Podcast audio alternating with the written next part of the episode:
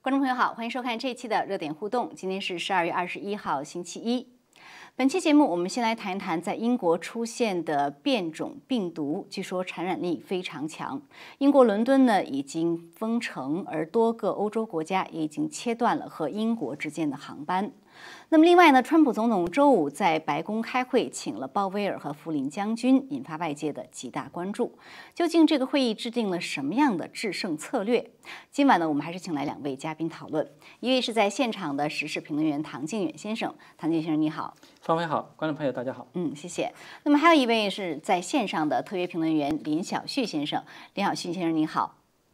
嗯，方飞你好，唐靖远好，观众朋友们好。嗯，好的，谢谢。好，那观众朋友也欢迎您在节目中间呢发手机简讯，或者在我们的视频下方留言。那我们现在直节目呢现在是直播，您也可以在边上的 Live Chat 提问。呃，如果我们有时间呢，我们会回答；没有时间呢，我们可能把它贴在视频的下方，之后呢再请嘉宾作答。好，那小旭，我想先请你来谈一谈这个最新的这个病毒的事情啊。呃，我们看到说英国这个。变异的病毒株引发了一个呃大家极大的可以说是忧虑啊。英国现在呢已经呃是在在伦敦已经是封城状态，在东南部好像也是。那很呃不少国家已经切断了跟英国之间的航班。呃，据说这个病毒的新病毒的传染性非常强，是呃以前病毒的这个百分之七十啊，增加了百分之七十这传染性。我不知道这个方面的数据呃具体是什么样的。呃，请你跟我讲讲，你觉得这个新的病毒有多危险？那么这样的一个病毒的出现，呃，它会带来多大的这个？就人们人们是应该应该对它这么担心吗？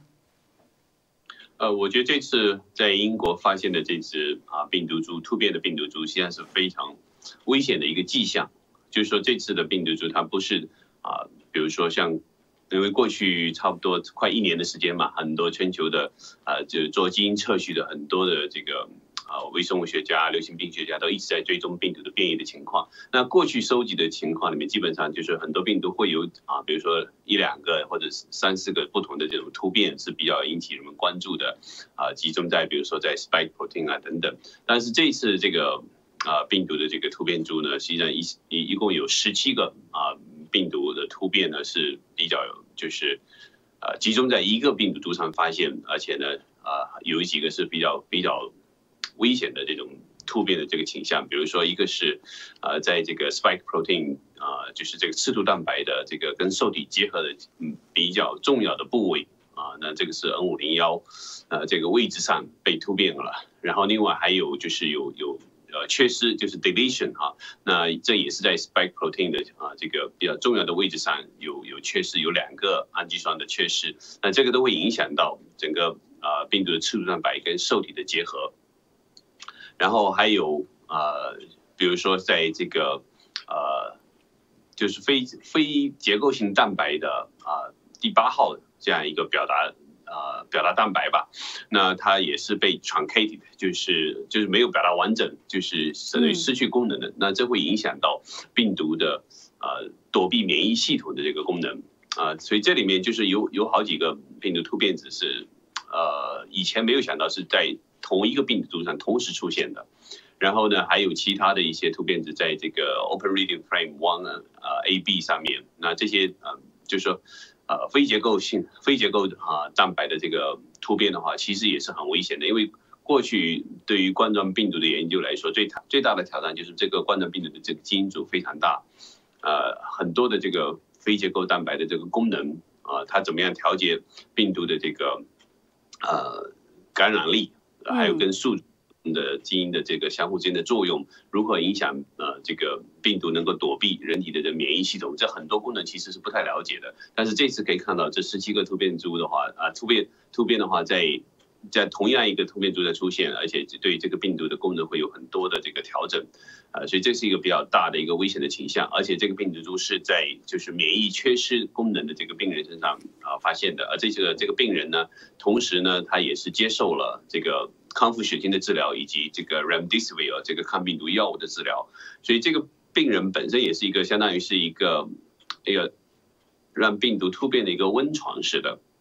这个病人他就本身被感染以后，这持续了好几个月都一直有比较高量的这个病毒，所以这个病毒在这个人体内它能够比较大量的复制，而这个病毒在这个人体这个人体本身它又比较就是缺失这个免疫功能，所以这个病毒不断的在突变，同时呢又又有比较长的时间，所以病不同病毒在这个人体内积累的比较呃多样性啊量又比较高，那这时候你比较迟的时候介入。你呃加了这个抗体进去，加了这个抗病毒药剂，等于是说在这么多不同的不同的病毒株突变的株里面呢，去筛选一个特别强的，能够躲避这些呃抗体还有这抗病毒药物的，所以你等于筛选了比较强的一个病毒株，这是比较可怕的一个一个状况。那这这个病毒株出后呢，当然就会成为很主要流行的病毒株。所以现在在英国。百分之六十所测序到的这个病毒都都是这个序列，这就带来一个很大的问题了，就说这个病毒是有有能力躲避一定的人体的这个免疫功能的，啊，然后呢又传播力又比较强。那当然现在说百分之七十这个传播力，但是这个事情还需要进一步的确认。呃，是有可能传播力比这个还要强，因为它牵扯到呃刚才提到的这个呃跟受体结合的蛋白的这个部位的呃突变，还有包括这个 furin cleavage 在附近的这个呃氨基呃这个氨基酸的这个突变等等，都是比较影响病毒传播力的。所以这个病毒株的出现其实是一个很大的警告，就是这个病毒可能找到了突破人体免疫系统的一些一一个一个突变的渠道，这个是很。很头痛的一件事情。嗯，所以我我我稍微的理解一下，就是一个你说这个病毒它本身同时有十七个突变点，哈，就是我看专家说这是非常非常罕见。另外一个呢，你刚才说，呃，因为我看这个病毒说是九月份就出现了，那你刚才说呢，可能是在这个过程中，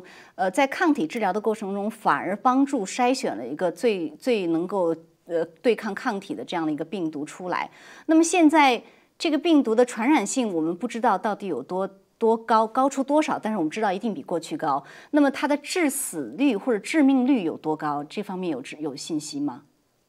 现在致死率倒还没有说，但是也有也有其他报道有提到，就是呃，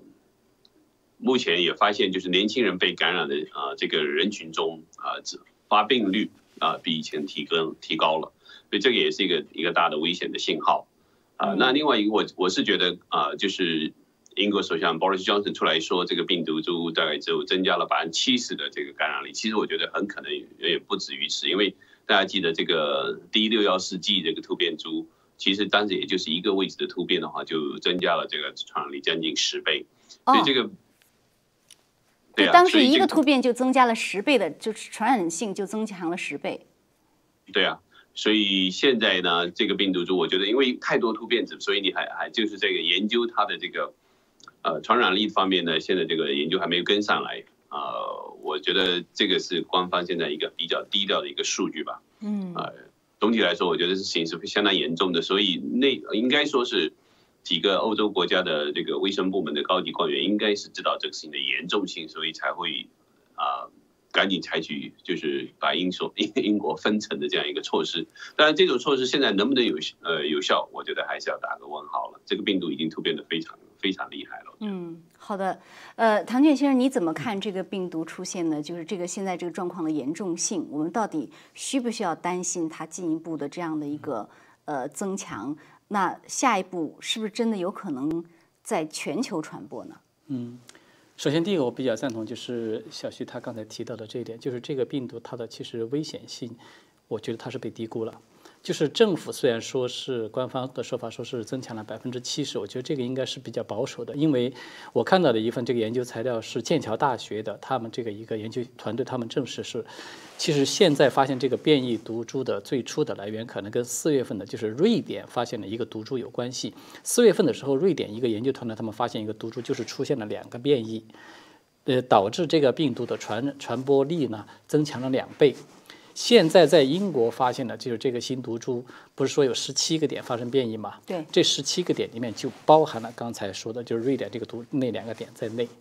它变得其实更多。只是说现在官方的说法是说可能变得更多，因为它这个发生的变异太多，现在的研究根本还无法去说每一个变异它代表着什么，会带来什么后果。现在其实是根本远远跟不上，搞不清楚的。所以呢，也许我们可以认为是因为它变异的多了，也许反倒还削弱了它的这个传播力，但是也许它还潜藏了更大的一个危险，这个是一个方面。因为第二一个方面就是我们看到现在它这个传播力的增强这个速度非常快嘛，就是英国的新发病例在两周。前和两周之后，相差就是就翻了一倍。就是英国为什么现在就这两天突然一下变紧张，就是因为这个原因。而且现在这个可以确认的，至少是有五个国家以上吧，好像是，就是已经都发现了这个最新的这个毒株。所以的话。呃，现在我们看到就是欧洲各国纷纷在切断，就是跟英国的这个联系，其实 已经对意义其实没有，已经晚了，已经晚了。就是在现在，尤其是因为这是圣马上要过圣诞节，圣诞季，因为你有没有发现这点其实跟那个当初武汉的那个是非常的相似。武汉当时大爆发是因为过年嘛，过年期间这个人员的流动就非常的庞大，然后就是因为过年期间说是武汉要封城了。出现了一个就是武汉的这个大逃亡是吧？大大概说是也是多少五十万是多少人，就是离开了这个。但在逃亡之前，他已经传播一阵了，在武汉。实质上，我们发现，在英国很可能是相同的情况。英国不是说现在这个伦敦封城以后，说是有封城之前有三十万人是吧？现在这个数据是当天就这个离逃离了这个伦敦。其实也许数字还是不止，但是这三十万人很有可能就会成为一个火种。你你根本就不知道里面究竟有多少人，他其实是携带这个最新的这个这个病这个病毒株。还有一点，我觉得为什么对这一次这个变异不乐观？嗯，是因为就是这个在德国这边有一项这个研究，德国他们现在还没有正式的官方来证实说我们发现了这个就是这个新的病毒株，但是德国在十二月份的死亡病例比十一月份的死亡病例一下翻了一倍。所以这个，而且德国这种现象还不是说是只有德国有，其他的国家其实也有相似这种情况，就是整个的跟每天新发病例数，法国也是一样嘛，每天新发病例数急速的在增长，包括这个死亡病例数都在往上增长，虽然没有这么的多，没有增长的这么的多，但是它你可以看到一个巨大的一个背景，就是疫情明显的出现了一个在开始整体的在开始上升。出现了，开始往上爬坡了，这个就很有可能带来一个问题。我们都知道，以前其实大家都在讨论那个西班牙流感的这个第二波这个大大高峰，是吧？西班牙流感的第二波就是它出现的第一波，这个就是很高的很多的这个死亡的一个高峰以后，它其实回落了一段，然后又出现了一个第二波高峰。第二波是整个西班西班牙总共三波嘛，第二波这个高峰死亡人是最多的，所以现在我觉得实质上已经感觉可能有一点这样一种苗头。有点可能出现了，就是要在第二波的这个死亡高峰。其实整个这个疫情是一直都存在的。对，这一次跟西班牙流感有点不一样的是，西班牙的第一波和第二波之间，它出现了一个接近于清清零的这么一个一个一个谷底。但是这一次这个疫情，它其实基本上来以后呢，基本是大概是一个持续的一个水平的这样一个线，然后一直拖了大概一年左右的时间以后，突然开始现在出现一个新的高峰，在开始往上冲了。所以这个从这个迹象看起来，我对这一次这个是不太，我觉得不太乐观。我也觉得政府很有可能对这个说法呢，就是它是比较保守的，因为十七个位点的这个变异，到现在我们已经看到它的传染性，嗯，是明显增强了。我们就按照官方说的是传染性增强了百分之七十，但是我看到还有一个就是官方相对的他们一个数据是说。在它的致死率的这个问题上面，是说的和过去的就是旧的这个毒株致致死率是差不多，是持平。嗯。但是就带来一个问题，我们都知道，其实这个尤其像这种烈性传染病啊，它往往其实都存在一个规律，就是它的传染力和它的致病力是一般是大体上是一个成反比的这样一个关系。比如说致病率很高的，就那个埃博拉病毒，我们知道是最厉害的，是吧？最高的那个死亡率是达到百分之九十都可以达到这样的，它死亡致病力非常强，但是它的传染率相对来说却非常低，所以它一直都没有说能够呃引发一个很大范围的这样大爆发的这个流行。那么反过来其实是一样的，就是说，如果说是你的致病，呃，就是传染率非常的高的话，一般来说致病率在大的在就是呃大多数情况下，它的致病率其实应该是要下降的。但是我们现在看到的一个实际情况，如果这个数据是真实，我看那是英国这边公布的一个数据，所以那么就意味着这个新的毒株它在传染率大幅度的增强的同时，它的致病力而且没有消减的迹象。它有没有增强，我们现在没有证据，但是至少我们看到它没有出现消减，所以。我们就可以得出一个结论：至少现在可以得出一个结论，这个病毒就是至少是过去这个旧毒株病毒的一个一一个 plus 一个加强版，是这么一个版本。所以我觉得这个其实可以说是一个非常危险的信号，对。是，如果这样的话，小旭博士，我觉得人们接下来最自然的一个问题就是，那那现在疫苗有没有用？因为我们看到正好正值疫苗推出的这样一个时间点，这个病毒的新的病变病毒的变异的这样的又来了。那么现在这个疫苗到底有没有作用呢？我看就是科学家说说啊，没有证据显示疫苗没有作用。那你也可以说没有证据显示疫苗有作用，是不是？对。对，因为现在的疫苗开发，你基本上是啊，是基于最初年初所发现的这个病毒的基因序列来设计的。不管你是针对呃，就是只是刺突蛋白的这个疫苗，还是说你是整个病毒的灭活的疫苗，基本上用的样，这个病毒的样本是来自于年初的，都不是现在这个病毒株啊。那所以这里面肯定会带来一些差别啊，而且呢，呃，我觉得比较危险的就是说现在。呃，这个病毒株的出现是在呃接受了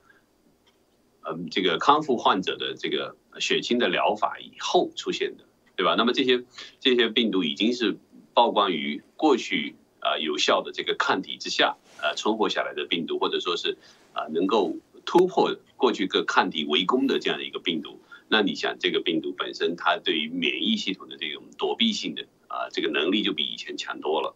啊，所以，我我个人觉得，呃，绝对不是像现在疫苗公司说的这么乐观。但是现在，对不起，我插一句，现在疫苗不是说有两个，一个是 Pfizer 的，一个是 Moderna 的，对吧？这两种疫苗都在推出。就这两种疫苗的原理，我不知道是什么。就是您觉得从这两种疫苗的原理来看，他们都不一定能够呃有特别有效吗？还是怎么样？都都不会特别有效，因为他们的用的都是刺毒蛋白的。啊，就是这个刺蛋白的序列是基于今年年初所鉴定的这个序列，他们都不是完整的活病毒的这个呃灭活的疫苗，那都是用了刺突蛋白，那有的是 mRNA，本的呢就是什么 mRNA 的这个疫苗嘛，那呃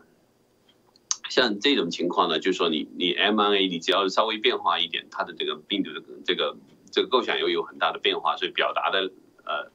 就说是激发的抗体的反应也会很不一样。啊，然后呢，这个啊病毒的这个刺突蛋白的构象也可能有发生很大的变化，所以我可以举一个例子，包括这个前两天还有一个消息，就是澳大利亚 Queensland University of Queensland 他们所开发的疫苗，他们呃他们是用了一部分刺突蛋白，然后加上了一个 HIV 的一个 molecular clamp，就是分子一个一个钳子那样一个一个结构结合在一起的。那按照常规的这个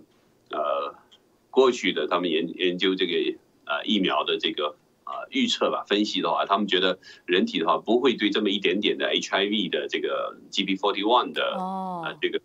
呃其其其反应片段的序列能够产生抗体的反应啊，但原来是这样估计的，但是结果发现这个疫苗打出去以后，就人很多人变成是 HIV 的假阳性了。哇，所以这就带来一个很大的，就是说你你实验室设计的东西，呃，跟人体免疫系统要反应的东西，其实你是这个。人人们的知识还没到那个深度，对吧？所以就实际上你的预测是有偏差的。那么你现在这些刚才提到的 Moderna 或者 Pfizer 这些公司，他们所研究的这个 mRNA 的疫苗，你所表达的蛋白啊，它所激发的免疫系统跟你自己预测其实也是有差距的。那现在这个突变以后的病毒，它的构象人们还是更不清楚。那么它有多少方法能够躲避人体的免疫系统，其实是一个很大的问题。啊，所以我才说这个病毒出现了以后，特别是它是在这个病人接受了这个。呃，康复血清治疗以后出现的病毒株，这个病毒就很特别可怕，因为它有办法躲过现有的这些比较有效的综合抗体的这个对病毒的抑制。嗯，所以我才觉得现在的疫苗其实一点都不乐观。那您觉得现在有什么办法吗？就是各个国家或者国际上它怎么应对呢？有什么好的应对方法吗？我个人觉得 lockdown 现在也不是很很能解决问题。我我倒是觉得，就是说，确实是人们日常生活中。尽量的能够啊呃采取基本的这个呃保护自己的措施啊呃勤洗手啊戴口罩啊出去的话尽量避免就是人群非常密集的地方，我觉得这个还是有一定一定的作用，因为但是你不能把现在完全把期望全部押宝在这个疫苗身上，我我觉得疫苗已经这个跟不上病毒变化的速度了。嗯，对，我我想补充补充两点，第首先第一个就是。刚才其实我们根据这个英国官方的说法，说是这个毒株他们其实是九月份就已经确定是有了，是吧？对就是九月份其实就已经发现这个毒株，只不过那个时候感染的病例数非常的少。为什么它会在现在在十二月都是底了，十二月下旬的时候突然出现一个大爆发，就是明显的一个大爆发？我我觉得这个里面从病毒本身的这个变异角度来讲，我觉得不排除可能出现了又出现了新的变异造成的。就是说九，因为现在我们不知道一些具体的情况，就九月份你发现那个毒株它十七个位点的变异是不是和现在这十七个位点变异是一模一样的，还是说是有差异的？如果是有差异的，那么这种大爆发很有可能就是跟它新的变异也许是有关系的，这个是第一个。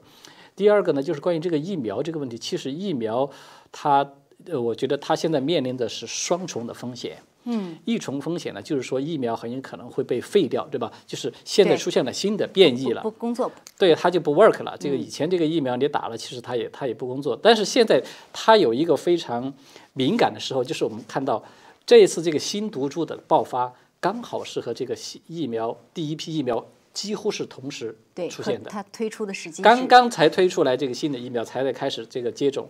才开始推出来，然后马上这个大爆发就来了，所以它就会带来一个问题，就是我们很难去判断你刚刚接种了这个疫苗以后，你对这种新的毒株你是不是真的具有免疫力。这个是一方面，就是说本身它有可能使这个疫苗可能会这个就被废掉，那么我们就必须要需要一段时间来观察它这个已经注射的疫苗的人会不会发生二次感染，对吧？就是你注射了疫苗，然后发现你又被感染，如果有这样的人出现，我们马上就可以得出结论，你这个疫苗其实已经不行是失效的。嗯。同时呢，它还有第二重风险，就是我们以前其实有讨论过的那个 ADE 的那个风险。是就是说叠加的那种效应对对对它叫做免疫增强效应嘛，就是说你体内感染的过去的是旧的这个病毒株，或者说是你注射的这个疫苗，其实给你注射疫苗就相当于是让你。产生了一次小小的这个这个轻微的感染，然后这样来诱发你的体内产生出这个抗体嘛，它是这样一个原理。是那么也就是说，你事实上已经经历了一次这个轻微的这个感染的过程。那么第二次感染的是一个新的毒株，所以在这个医学上，这个 ADE 效应就是说它存在的这种现象。如果你是第二次感染新的毒株的时候，它有可能会这个新的毒株它会诱发你体内产生出更加强烈的这种免疫的反应。嗯，就是说这种反应会，呃，就是是不良的反应，它会反过来攻击你自己。哦，反倒导致这个感染二次感染的这个人，他会出现更加严重的症状，而且这个致死率、致病率会更高。所以，当然这个 ADE 效应呢，我们现在还没有看到。嗯。但是过去的在这种 RNA 的病毒，这个是有过多次的这种报告了，就是包括在呃这个中共病毒的早期的这个这个病毒株。那都已经有这样的一个报告是发现了，所以从现在我觉得，我为什么说我是不太乐观，就是因为这个这个毒株它出现这个时间刚好和疫苗同时出来，这个给你感觉就是有点实在是太巧了。因为如果说这个新的毒株它真的存在的这个 ADE 效应，你想象它会意味着它带来一个巨大的风险，什么风险？所有打了这个疫苗的人，你都有可能会面临着出现这个 ADE 风险。也就是说，打疫苗不但对你没有好处，可能对你还有坏处。那我们现在不知道英国这些呃感染这个新病毒株的人，其中有没有人打过疫苗，对不对？还是说基本上可能没有，因为疫苗刚刚在英国推出？对，现在我就说，就是现在问题就是这个时间，我们需要有一段时间才能够得出结论。刚刚英国也可能才刚刚才开始打，那么在这些被打了疫苗的人中间，有没有说是被感染的，或者是有没有出现 ADE 效应的，我们现在还暂时无法知道。它必须得经过一段时间，但是这些时间对你要了解这个病毒来说，对这个遏制这个病毒的爆发。其实是非常非常宝贵的，因为我们都知道这这个黄金期嘛，是吧？一个新的毒株的爆发，其实就跟一个新的就一个新的病毒，在一个去陌生的一个地方突然出现爆发是一样的。头两两这个半个月，头两周的这个黄金时间是最关键的。如果说这一段时间你要是不能够遏制住它，它很有可能又是一次来个全新的一个大流行，那可能就跟那西班牙流流感是一样的了。对，但是我觉得封城这种呃是呃。可以说这种策略吧，基本上是没有什么用的，因为我看到有报道说，荷兰它在它没有跟英国这个切断航班之前，哦，那当然也可能是因为就是英国带来，但是但是我也不知道那个报道里没这么说，他就说荷兰已经发现了，已经发现了这个这个新的病毒之后，然后他说他切断了跟英国的航班，所以现在就是说你只能说 OK，英国爆发的比较猛，但是你真的不知道这个毒株。最最初是在哪里，或者最是最初会不会同时在几个地方出现？所以你现在再来封城，我个人感觉可能真的是效果不大。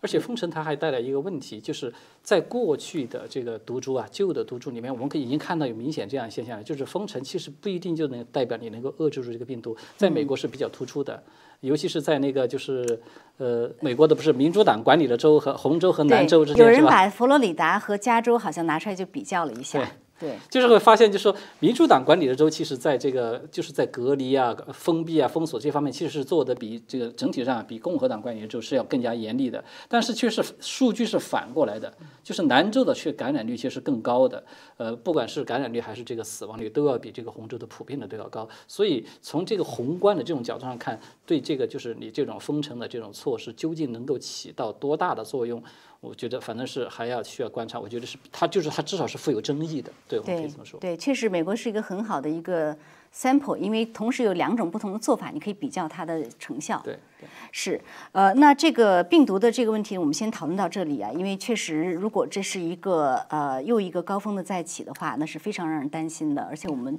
接下来几天可能会看到更新、更多的这样的一个新的发展。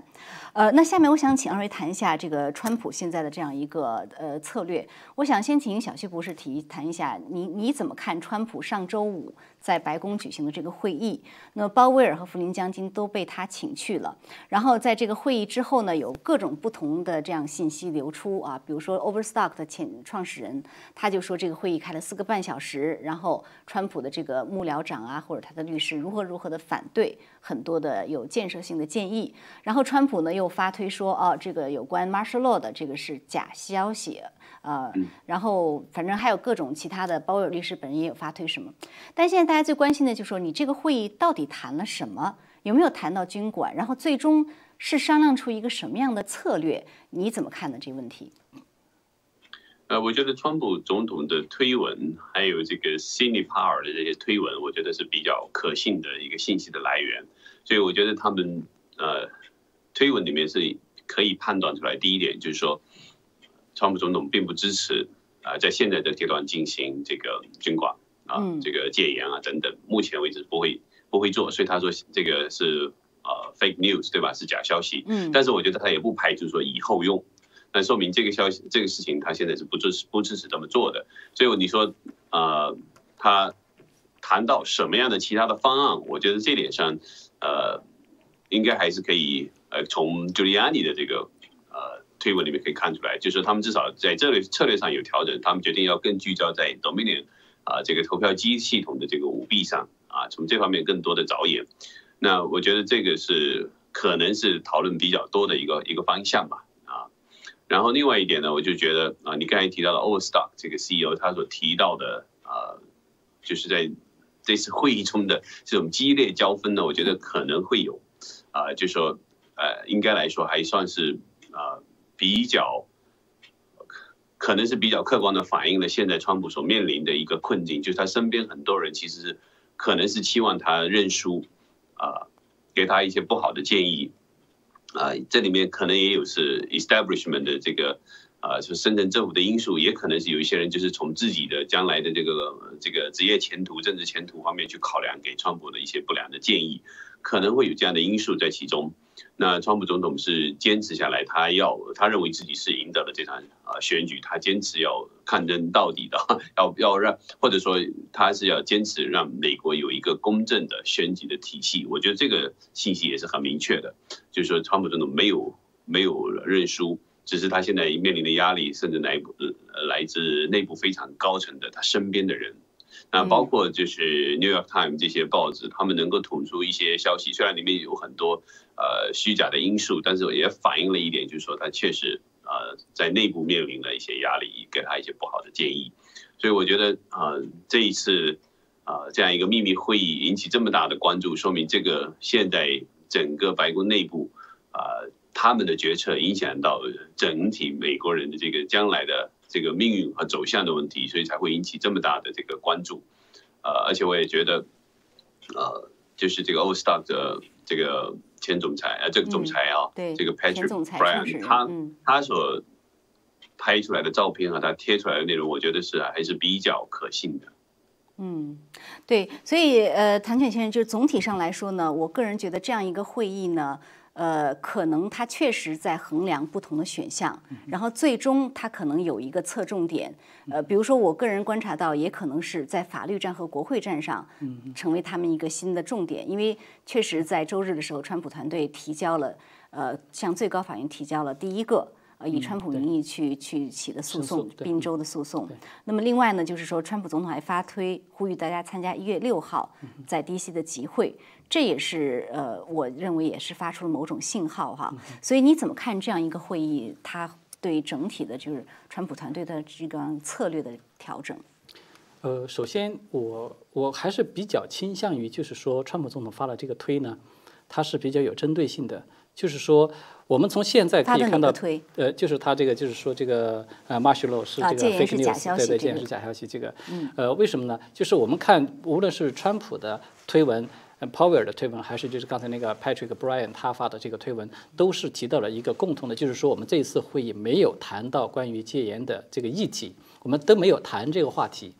他不是说是否否定了这个话题，而是说我们根本都没有谈。所以呢，我觉得川普他发的这个推文应该更多的是指向的，就是说。呃，像纽纽约时报这个报道是个假消息，它是指向了一个报道，就我们根本都没有谈这个话题。然后你说我我这个 我们在谈论这个要军管，而且还被这个什么，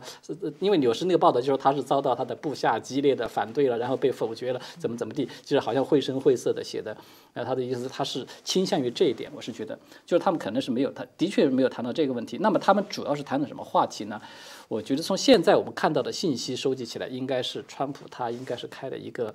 呃，过去不是有句话，就是说攘外必先安内嘛。他可能还开的是一个安内的一个会议，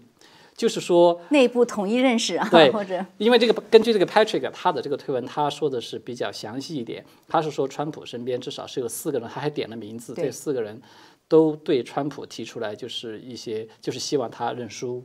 呃，希望他放弃，然后呢，甚至还使用了撒谎的手段，他是这么说的。但是，就是，也就是说，这几个川普身边的顾问呢，可能是比较扮演了一个，呃，就是呃比较负面的一个角色。但是，然后不是也有这个福林和鲍威尔他们有参加这个会议嘛？还有包括可能 Giuliani 可能也有参加。所以，我觉得这三个人他们很有可能就是扮演的是一个正正面的正方的这样一个，就是他们是他们的共同点都是极力的力挺川普的，对，力挺川普要坚持要坚持打下去的。所以很有可能，所以从这个角度上来看，他们这个会议呢。呃，就是双方就到底要不要坚持下去？对对对，可能发生了一个比较激烈的一个讨论，所以这个讨论最终的结果呢，看起来可能是川普仍然还是选择要选择就是继续抗争下去，继续战斗下去。然后，所以后来才传出，就是这个 Patrick 他也说嘛，他说是他听说这个呃叫做希波农的，就是这个是川普的其中这个一个一个一个律师，对法律顾问，他已经是被这个川普 fire 掉了。所以这种这种解雇呢，本身可能也是一个。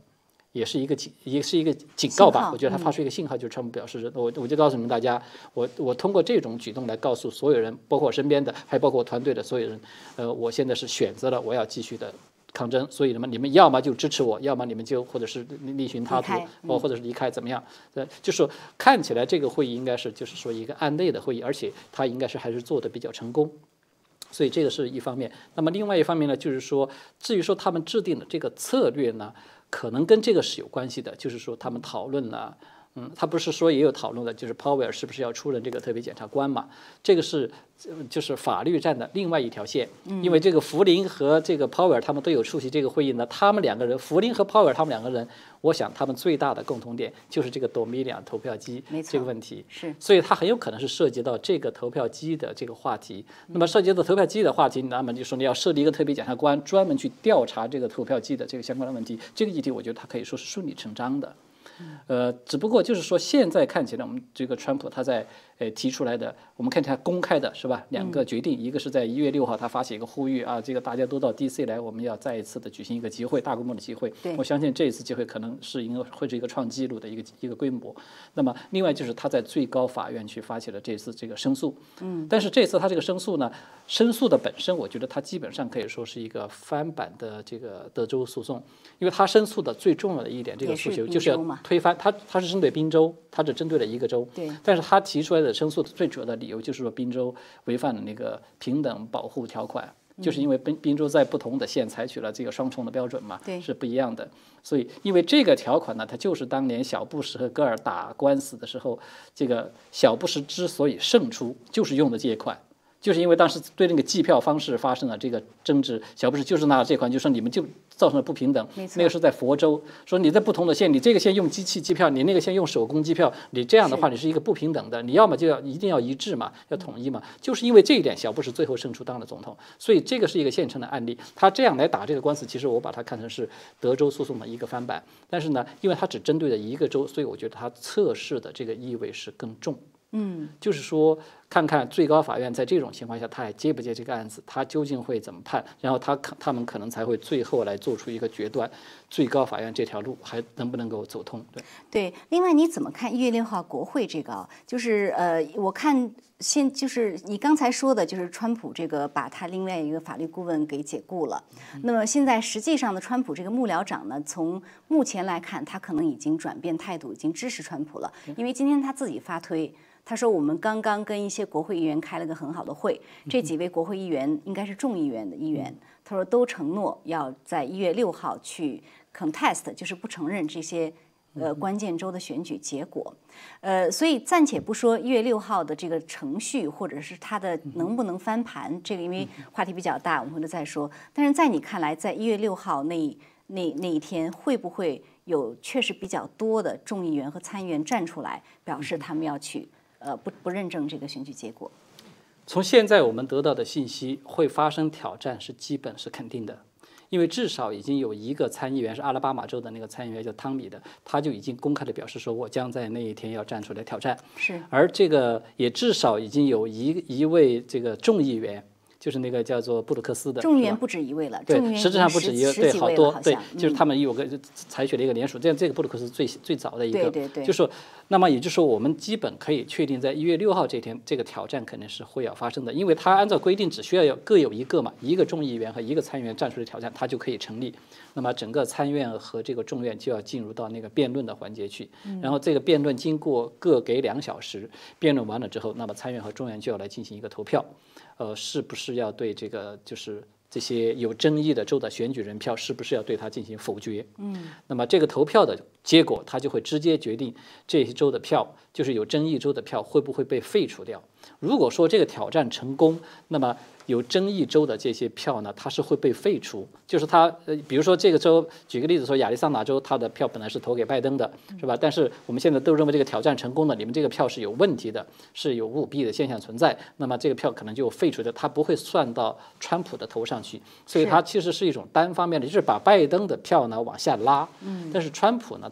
就是没法再让他的票再往上加，对，所以这样的话，如果说这种挑战能够连续的成功的话，就是把拜登能够成功的拉到两百七十票以下，